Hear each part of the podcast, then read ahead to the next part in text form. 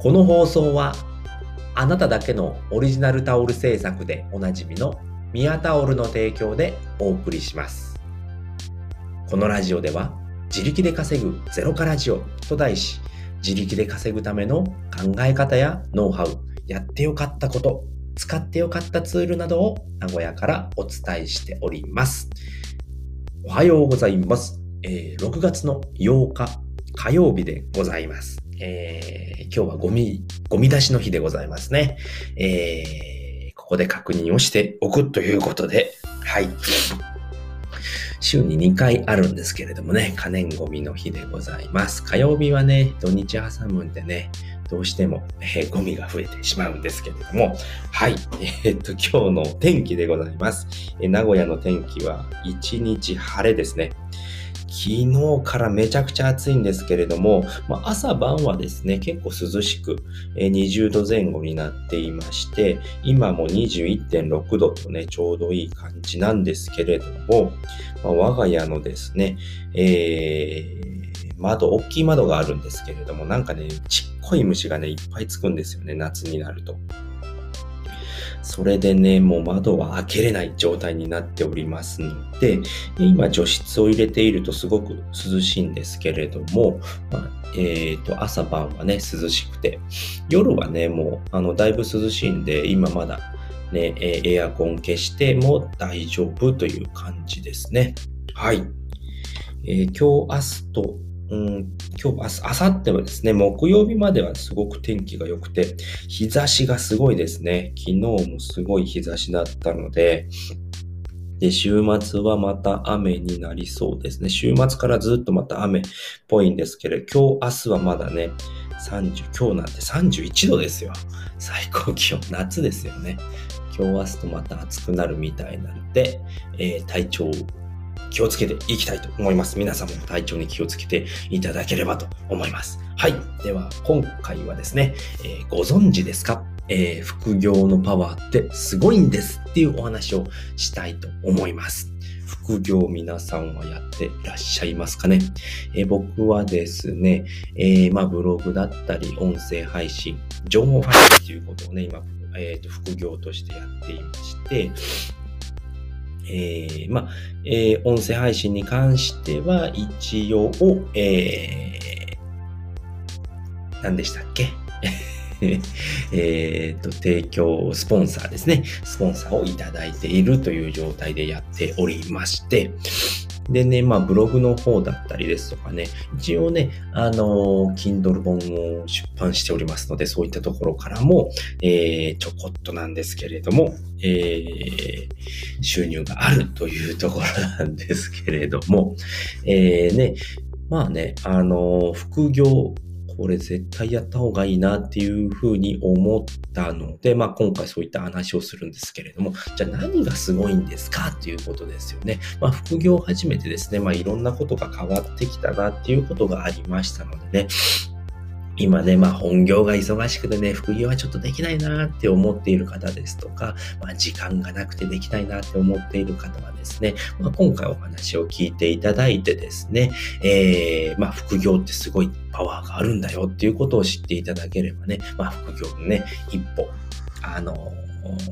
踏み出せるのではないかと思いますので、えー最後まで聞いていただければと思います。はい。ということで今回はですね、えーご存知ですか、え副業のパワーってすごいんですっていうお話をしたいと思います。えーね、どんなところがすごいのかっていうことなんですけれども、まずはですね、まあ、情報発信を始めてですね、僕は気づいたことがあるんですけれども、まあ、自力で稼ぐことっていうのはね、えー勉強しないと絶対無理なんですよね。うん。まあそんなに甘いものじゃないですよってことですね。まあ自力で稼ぐっていうことはですね、まあ自分で、えー何かをね、えー営業して取ってくるだったり、まあライティングの勉、えーと、お仕事を取ってくるだったり、まあプログラミングの勉強、えープログラミングのお仕事を取ってくるだったり、まあ自分で動かないとダメなんですよね。まあそのためには勉強しないといけないんですよね。もうわからないことを調べるだったりだとか、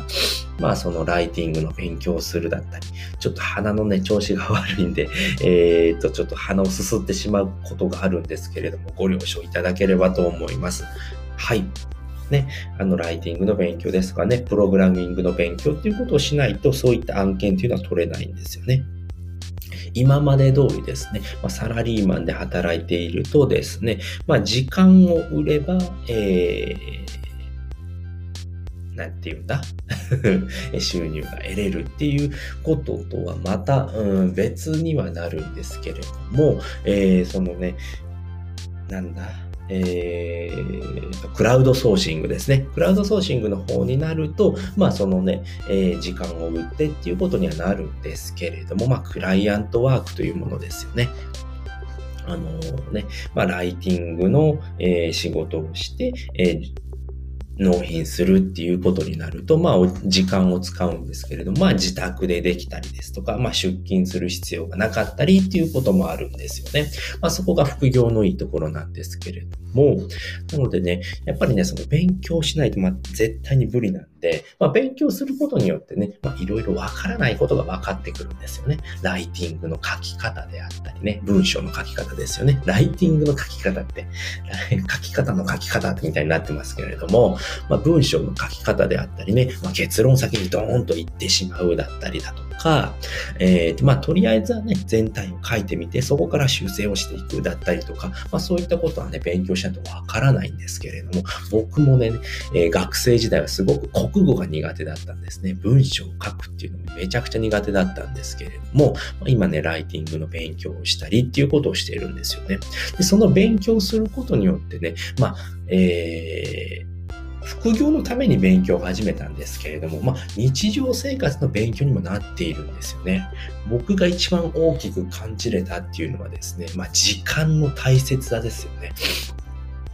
もう時間ってめちゃくちゃ大事なんだなっていうことに気づけましたね。今までだと、サラリーマンのえー、考え方だったんですよね。まあ、会社に行って、えー、どうやって時間を潰すのかっていうことしか考えていなかったんですよね。えー、この決められた時間をどのように潰していくのか、どういうふうにやれば潰され、潰せれるのかっていうことで、まあ、営業の仕事をしていたんですけれども、まあ、外に出て、え時間を潰す。っていうことをしていたんですね。パチンコに行ったりだとか、あとはね、まあ、えー、どっかの駐車場を止めて寝たりだったりとか、そういう時間の潰し方しか知らなかったんですよね。やっぱそれって勉強しないとわかんないことなんですよね。まあその時間ってすごくもったいなかったなって今では思えれるんですけれども、その当時っていうのはね、やっぱ勉強もしていない。何もやっていなかったので、そういうことに全く気づけなかったんですよね。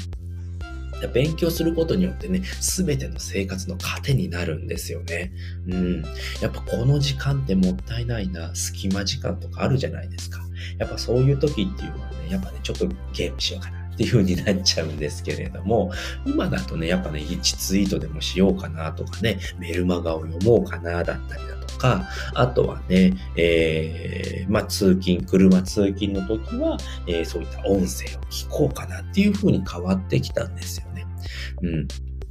なのでね、やっぱね、勉強ってすごく大事なんだなっていうことなんですよね。なんで、副業することによって本業にも活かせれるんですよね。あ、この時間はもったいないな。じゃあ、これをやっている間に、えー、ね、もう一人はこっちへ出てこういうことをやればいいんだな。なんかね、その、